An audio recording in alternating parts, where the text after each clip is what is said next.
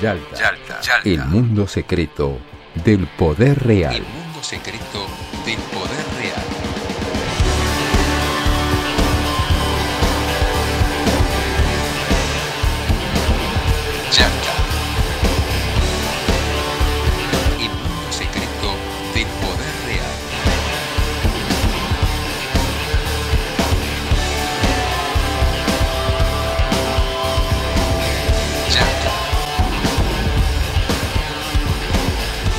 Buenos días, buenas tardes, buenas noches para todos los que escuchan en cualquier lugar del mundo. Esto es Yalta, el podcast semanal sobre política internacional que llevamos adelante quien les habla, Marcelo Brignoni, junto con Martín Piqué y Facundo Cardoso. Martín, ¿cómo anda? ¿Qué dice usted? ¿Qué tal Marcelo? ¿Qué tal Facundo? ¿Cómo va? Aquí estamos, como decía el compañero Brignoni, este es el podcast de política internacional que lleva como título una localidad de la península de Crimea.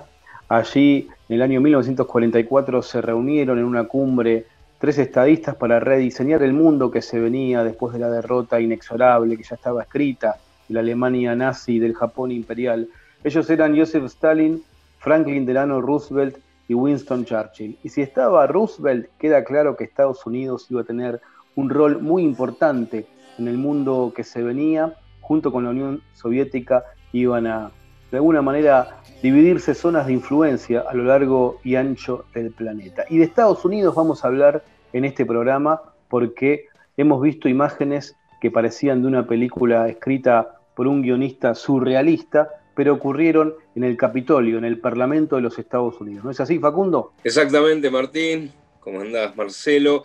El hecho que nos convoca en, este episodio de Salta es justamente la irrupción por parte de una, volun- de una multitud previa congregación de otra multitud por fuera del Capitolio, bueno, hacia el recinto, hacia la Cámara de Senadores, en un último intento, dicen, de este, bloquear eh, la aprobación ya de, de Joe Biden como presidente definitivamente electo, luego de haber intentado Donald Trump en algunas, con algunas otras este, maniobras, por ejemplo, la Corte Suprema de Justicia, la vía judicial que no le salió, etc.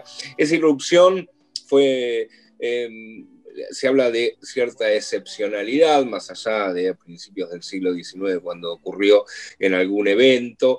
Eh, pero bueno, es una imagen que este, eh, recorrió el mundo claramente, donde, bueno, vimos como en el faro de la democracia ocurrían cosas que solo ocurrían en otros lugares y finalmente ocurrieron ahí sobre la avenida Pensilvania.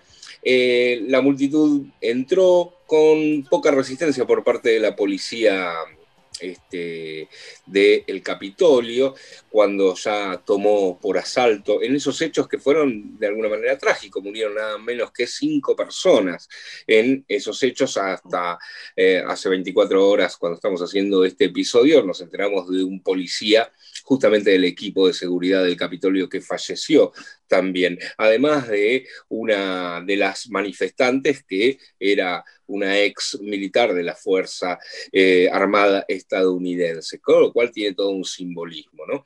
Bueno, en, estos, en, este, en este caso se suspendió el tratamiento de esa sesión, luego se volvió con, ese, con, ese, con esa sesión justamente y finalmente Joe Biden terminó siendo eh, este, bueno, decretado el presidente que va a regir eh, Estados Unidos o el Estado de Estados Unidos a partir del 20 de enero. Y este es el tema de Salta de hoy. Yalta, el mundo secreto del poder real. this egregious assault on our democracy. And after this, we're going to walk down, and I'll be there with you to the Capitol because you'll never take back our country with weakness. You have to show strength and you have to be strong.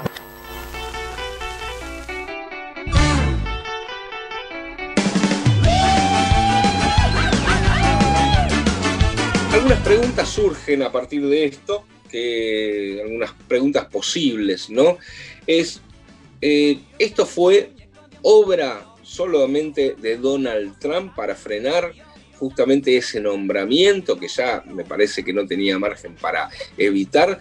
¿Es una excepcionalidad de Trump o es algo que ya se viene instalando en Estados Unidos dado el malestar y dadas las condiciones económicas en las cuales esa gran porción de la, de, del voto blanco obrero poco calificado, del collar azul, como le dicen allí en Estados Unidos, ha apoyado a Donald Trump. ¿Es eh, una excepcionalidad autónoma de Trump o esto puede llegar a persistir? Digo, esta articulación de esta multitud.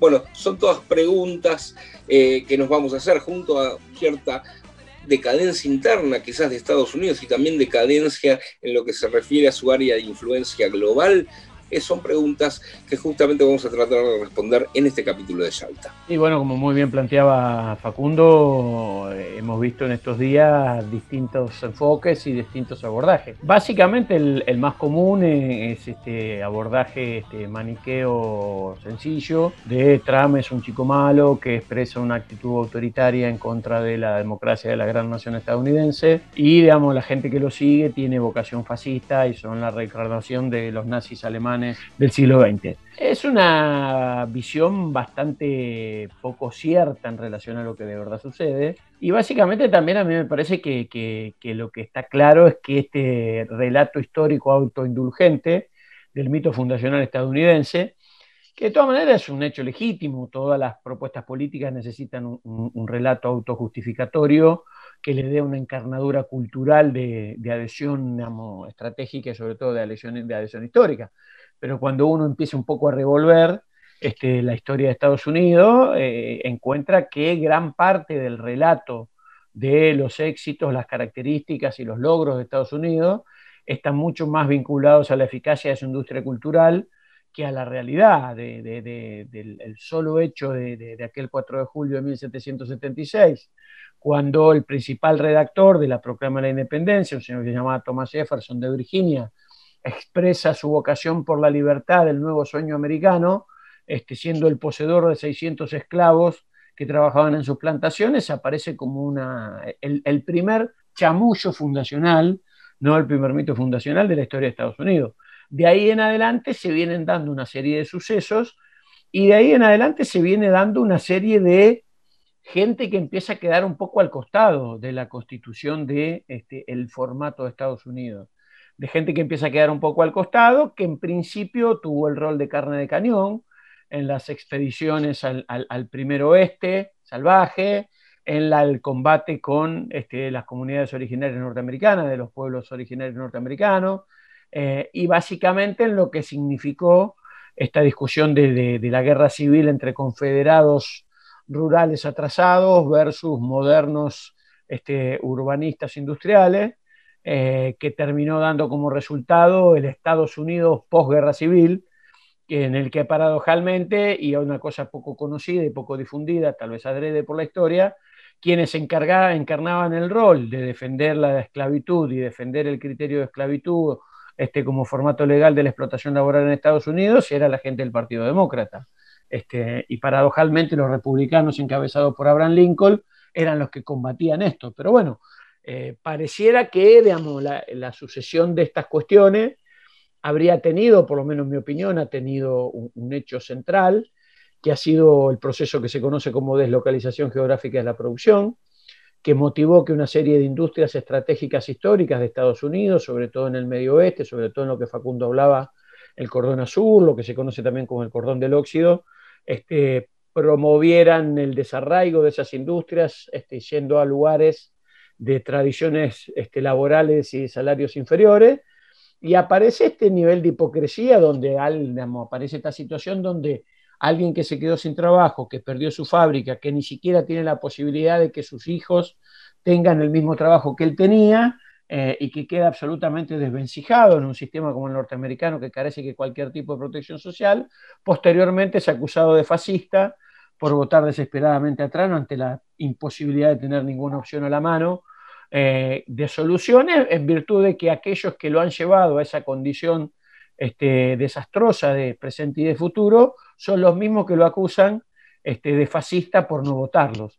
Una situación bastante compleja, me parece, Martín. Así es, como bien decía Marcelo, hay razones económicas. Yo me preguntaba cómo puede organizarse el voto cuando el trabajo pierde su centralidad, cuando la clase trabajadora observa con enorme preocupación, en este caso la clase trabajadora blanca del centro de los Estados Unidos o de los norte cercanos a los grandes lagos, empieza a ver que las grandes fábricas que les organizaban la vida y les daban una identidad se van eh, gradualmente o de manera más este, acelerada del territorio norteamericano por todas las razones que planteaba Marcelo. Entonces hay un malestar, hay un descontento, hay una necesidad de encontrar una nueva identidad o expresar ese descontento, ese malestar, ese resentimiento, y los liderazgos aparecen y se consolidan cuando, además de ser figuras individuales, esa figura individual, por habilidades propias, logra sintonizar con algo colectivo que estaba ahí esperando que alguien lo expresara. Había algo emergente que no, que no tenía todavía una expresión eh, acabada. Más allá de que quizás no está del todo acabada, cuando decimos que Donald Trump tuvo la, la habilidad de confrontar con la élite de su propio partido, del Partido Republicano, y venir desde afuera como un outsider, como todos sabemos, pero le incorporó cosas muy revulsivas, cosas de la incorrección más profunda en términos culturales, incluso lo que el Partido Republicano escondía abajo de la mesa, que era su ala radicalizada, el llamado Tea Party en algún momento, que era piantavotos, como se suele decir en la Argentina, de repente pasa a ser la identidad que el propio Trump trata de potenciar y logra convertir al Partido Republicano, que sigue existiendo, pero la élite partidaria siente un enorme malestar por este, esta operación de sentido que hizo, que hizo Trump, logra convertir al Partido Republicano o a la base electoral del Partido Republicano más que en republicanos en trampistas. Y ahí aparece el fenómeno del trumpismo o trampismo por el apellido de este magnate que está sobre todo consolidado en los, en los bienes raíces, pero logra confrontar y convertirse en una personalidad revulsiva pero novedosa. Y aquí hay varias cosas para decir. En principio, eh, no es casual que después de lo que pasó con el episodio del asalto, como lo llamaron al Capitolio, eh, Twitter y otras redes sociales hayan bloqueado las cuentas oficiales del presidente en ejercicio de los Estados Unidos. Esto es algo inédito, no hubo una decisión judicial que decidiera que el presidente no puede más utilizar sus redes porque lo acusan de convocar o hacer apología del delito, en este caso de una sublevación o, una insurrección, sino que directamente son empresas, grandes corporaciones, las que están, vamos a decirlo de esta manera, censurando a Donald Trump. Pero por otro lado está el fenómeno de la alt-right, la derecha alternativa. En espacios radiales hemos analizado, hemos hablado sobre esta derecha no, nueva, esta derecha incorrecta, esta derecha que sabe utilizar las redes sociales. Hay algunos libros que de alguna manera catapultó a Trump a la Casa Blanca. Hay un gurú que muchos eh, hemos mencionado que es Steve Bannon, un hombre de medios, pero no solo de medios, también vinculado al sistema financiero que se convirtió en el gurú ideológico de la derecha alternativa, pero no es el único.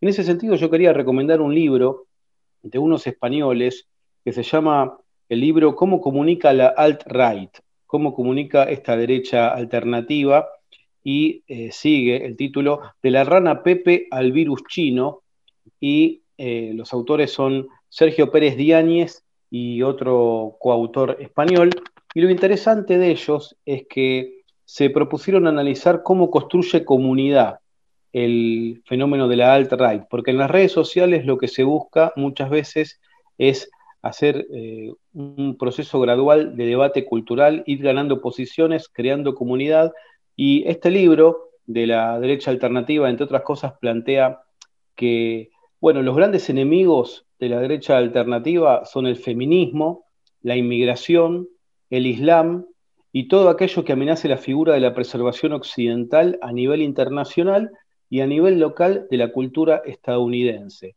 Utilizan el humor, los memes, el humor negro sobre todo, la incorrección política llevada al extremo, y de esa manera van ampliando el campo de lo que se puede decir sin ser acusado, por ejemplo, de fascista. O sea, van naturalizando planteos, por ejemplo, contra los inmigrantes, contra los mexicanos, contra los afroestadounidenses o contra las elites de Washington, de Wall Street, eh, de manera muy salvaje. Pero además, este libro plantea que hay dos figuras para seguir con atención. Uno es Steve Bannon, que yo mencioné, ex consejero político de Trump, después se distanció, pero es un ideólogo de este fenómeno político. Y el otro es un intelectual, Richard Spencer. ¿En qué se diferencian? Bueno, Spencer tiene una mirada más centrada en el tema de la raza, de los blancos, de restaurar la primacía de la raza blanca.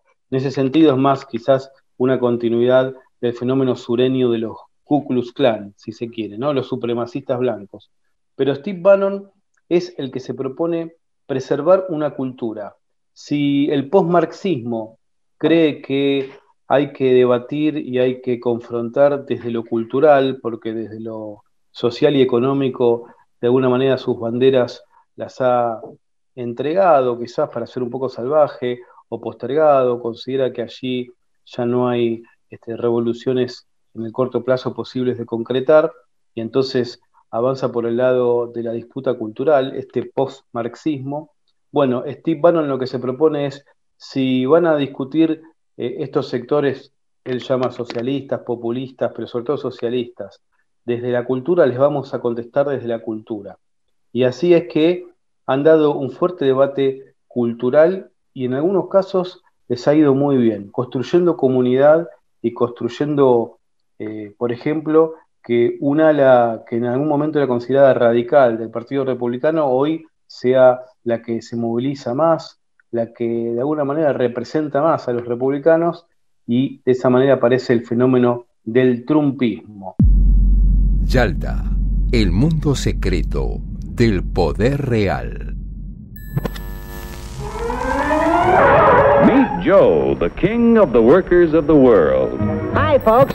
Joe's the king because he can buy more with his wages than any other worker on the globe. So if you're no Superman, it must be the American way of doing things that makes you the luckiest guy in the world.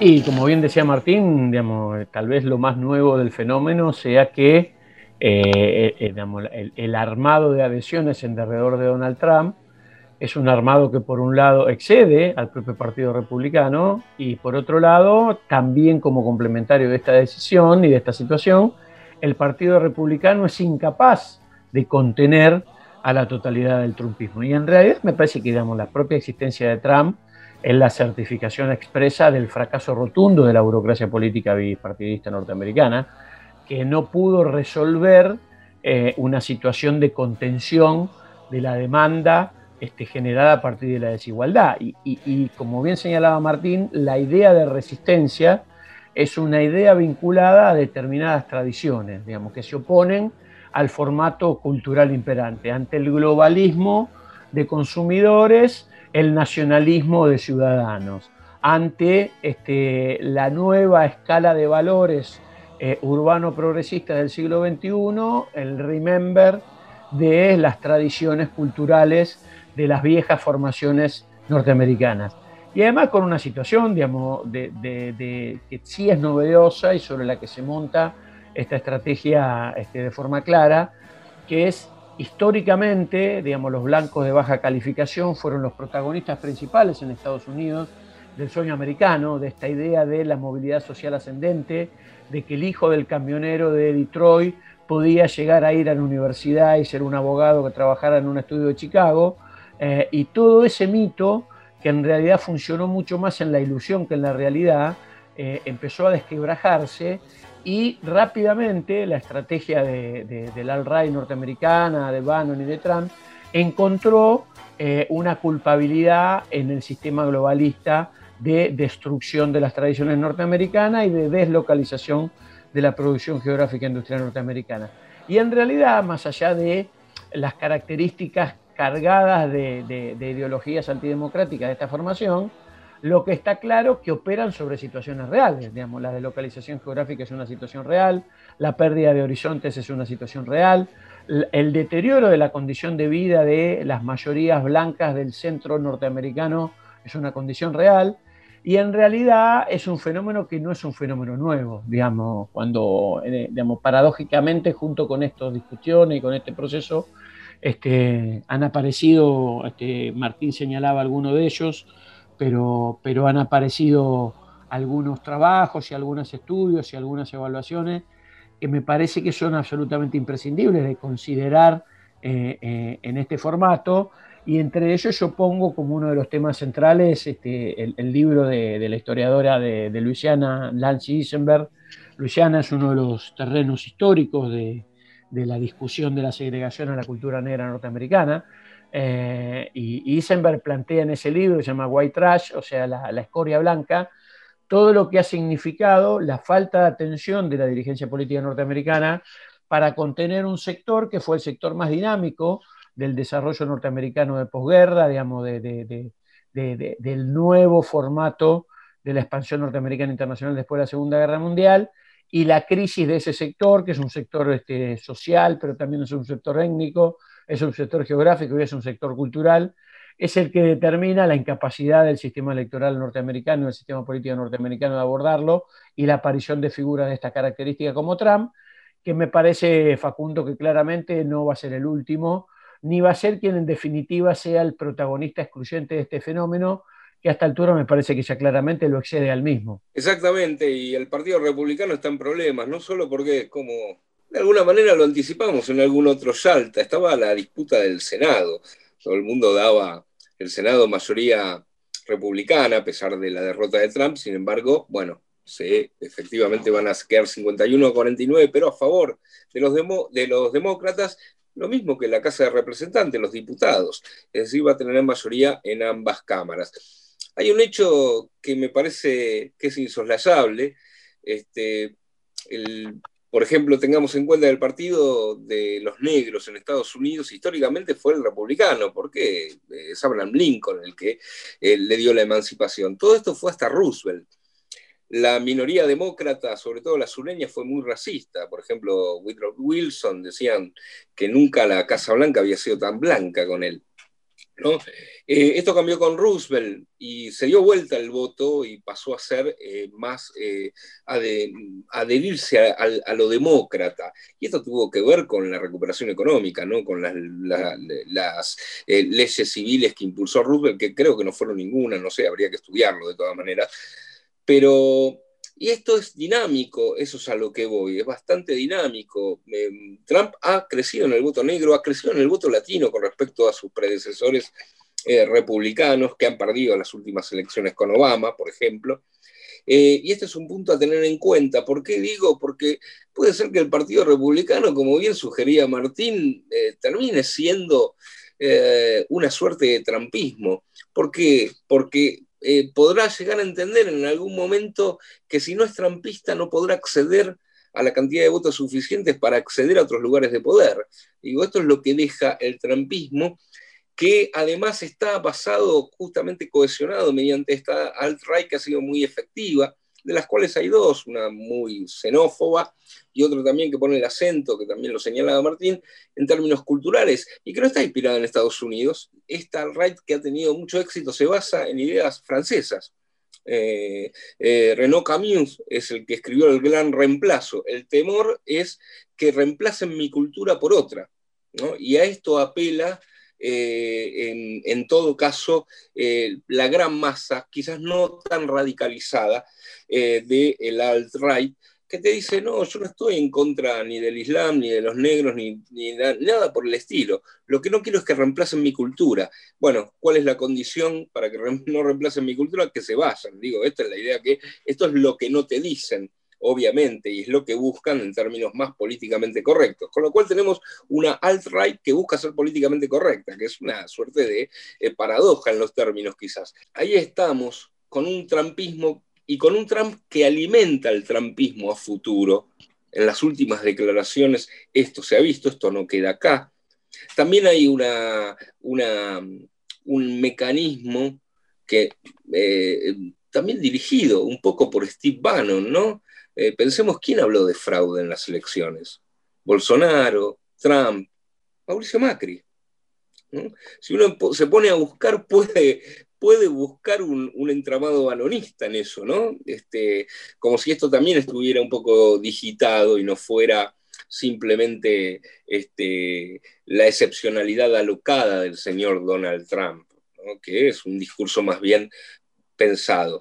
Yo me quedé pensando en la decadencia, sobre todo, eh, a ver, hay una cosa eso, esto es una excepcionalidad dentro del faro de la democracia que es Estados Unidos, lo que ocurrió en el Capitolio, digo, es, una, es absurdo pensar eso, simplemente porque alguien pudo articular de esta manera esta multitud que se aproximó al Capitolio, quizás medio extravagante y en su mayoría trampista, sí puede ser, las banderas nos hablaban de eso, pero también hay un trasfondo de atrás, ¿no? Que estuvimos desarrollando en el, en el podcast.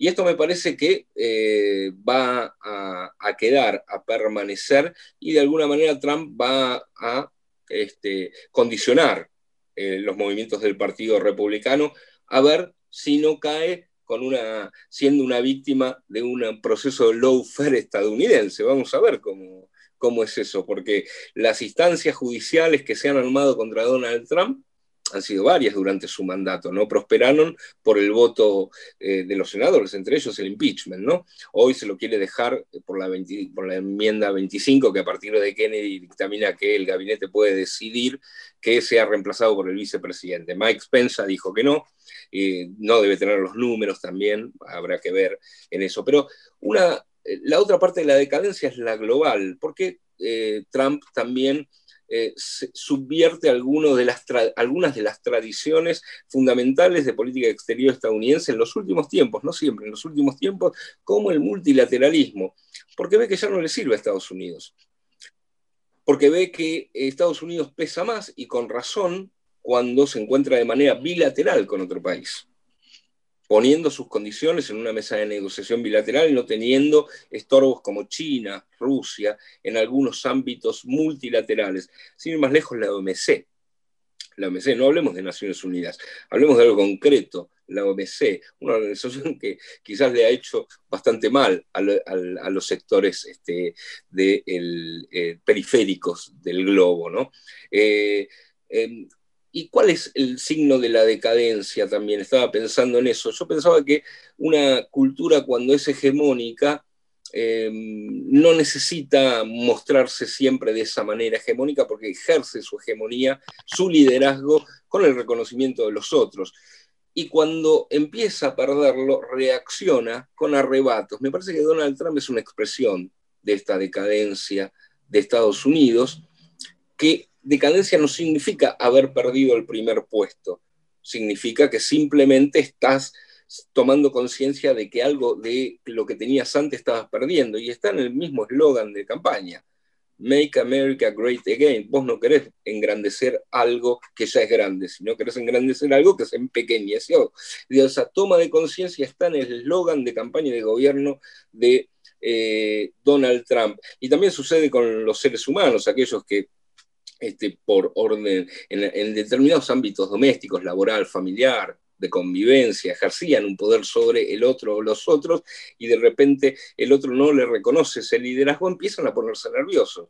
Parecían tranquilos y subrepticiamente son personas eh, nerviosas. Digo, esto también puede llegar a suceder con eh, eh, Estados Unidos y, em, y, Donald Trump ser un emergente de esto. Veremos cómo se comporta Biden en ese sentido y si no es más peligrosa la supuesta tranquilidad del gobierno de Estados Unidos, la supuesta eh, tranquilidad o mesura retórica del gobierno de Estados Unidos en contraposición con los arrebatos trumpistas, digo, ¿no? ¿Cuál para nuestros países, para nuestro país, es la mejor opción?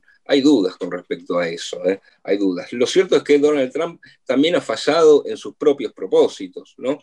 Em, digo, si eh, muchos países están eh, festejando, celebrando a Biden, ¿no?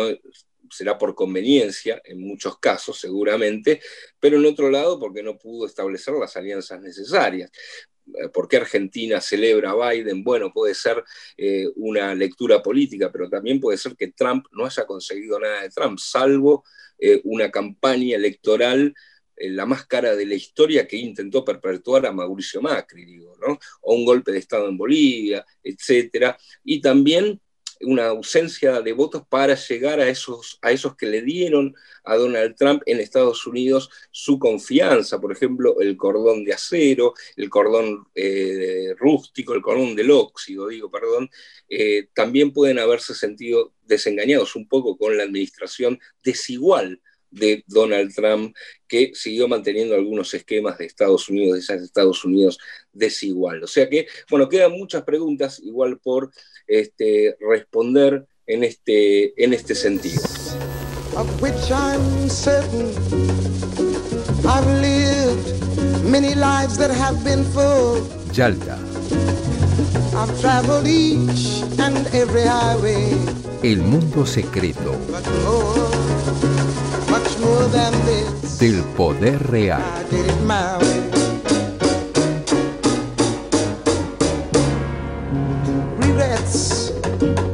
Sí, para ir terminando, me parece que también en esta revisión un poco crítica de, de pasado y presente de Estados Unidos, da la impresión que, que- que el relato político del trumpismo tiene una ventaja, que es saber aprovechar cosas que son inexorablemente ciertas eh, con un relato de adaptación bastante eficaz. Digamos. Está claro que el trumpismo busca en las viejas tradiciones norteamericanas y en un tiempo pasado que inexorablemente fue mejor, este, la necesidad de volver a aquel lugar amado eh, y, el, y el resto del sistema político norteamericano plantea un presente continuo de escasa posibilidad de mejoramiento de la situación. Pero bueno, me parece que esto recién está empezando.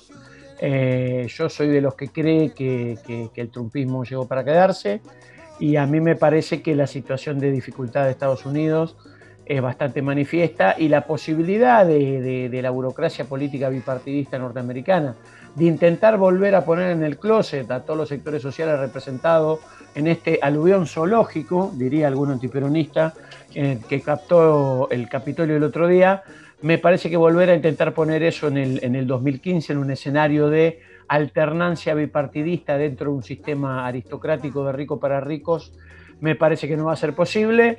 Y el gran desafío del gobierno que viene en Estados Unidos es evitar la victimización de Trump, cosa que claramente no están haciendo, digamos, la victimización de Trump, la censura de sus redes sociales, la amenaza de destituirlo, eh, claramente son situaciones que en términos políticos lo benefician.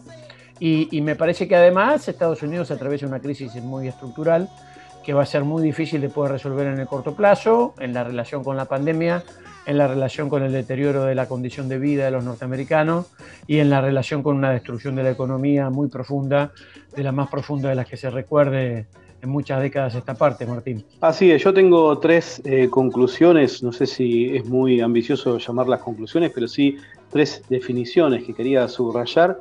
La primera respecto de la decadencia de la cual hablaba Facundo, hablaba también Marcelo. En estos últimos días han circulado eh, memes y e imágenes muy divertidas en las redes sociales. A Vladimir Putin comiendo maní como si estuviera viendo una película, al eh, líder de- del Estado de Corea del Norte observando con binoculares como si estuviera viendo lo que pasa en el Capitolio de los Estados Unidos, un documento oficial de la República Bolivariana de Venezuela, que también fue tomado, era oficial y era serio, pero también algunos lo interpretaron con cierta ironía, e incluso las declaraciones de Evo Morales que le recomendaba a Donald Trump que si fue víctima de un golpe de Estado o eso es lo que él cree que ocurrió, eh, le pidiera a Almagro, a Luis Almagro en la OEA que lo defendiera.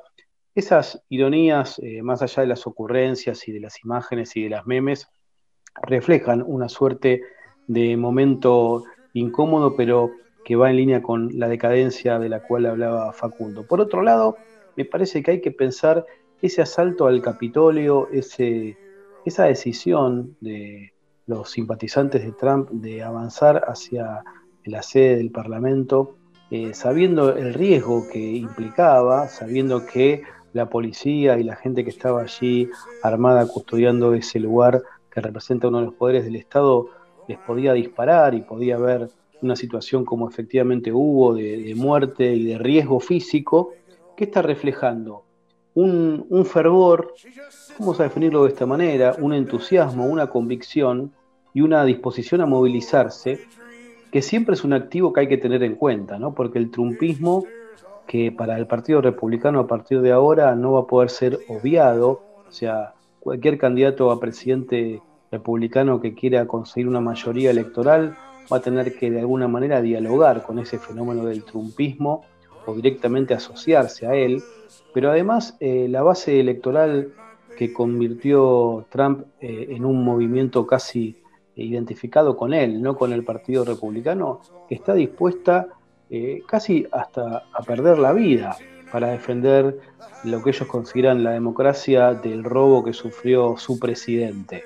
Trump es mi presidente, era una de las frases que solía, eh, bueno, enunciar una ex oficial de la Fuerza Aérea de los Estados Unidos, que fue la primera, creo que la única mujer que murió en, este episodio de, entrar por la fuerza al Congreso. Así que ese elemento, esa disposición, esa convicción, ese fervor que, que puede tener este, un, condimento o a veces una mirada positiva o negativa. Yo lo estoy mencionando nada más que como una simple descripción. Están dispuestos a hacer eso y son bastantes. Es un elemento que si yo fuera Joe Biden, el presidente electo de los Estados Unidos, tendría muy en cuenta y estaría preocupado. Eh, ¿Queda debilitado Biden a partir de este episodio eh, o no? Bueno, lo veremos. Lo que está claro es que el trumpismo está movilizado y está dispuesto a incidir en el futuro. No va a ser, ni, pudo ser borrado del sistema político norteamericano Trump, ni tampoco el trumpismo. Así que me parece que estos tres elementos, la decadencia, como decían los compañeros de los Estados Unidos, por otro lado, eh, el fervor, la disposición, la movilización, el riesgo que están dispuestos a asumir los defensores de, bueno, de lo que significa Donald Trump y un este, riesgo para, para, Biden, que es un liderazgo más contemporizador y que no genera entusiasmo. Por otra parte, fue, fue votado para que no ganara Trump, pero no porque él mismo genere un entusiasmo particular y es un hombre muy, muy maduro. Bueno, abren un gran signo de interrogante sobre la administración demócrata que se viene. Así que esto es lo que quería compartir con ustedes. Estimado Facu, estimado Martín, nos estamos yendo, eh, viendo cómo seguirá Estados Unidos, la gran democracia del norte, que le queda mucho de norte y poco de democracia. Un gran saludo. Un saludo para todos. Abrazo grande.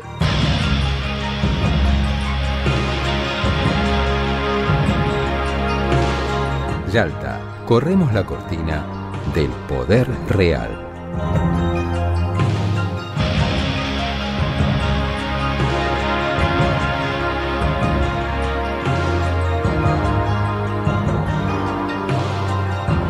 Hacemos Yalta, Marcelo Brignoni, Facundo Cardoso y Martín Piqué.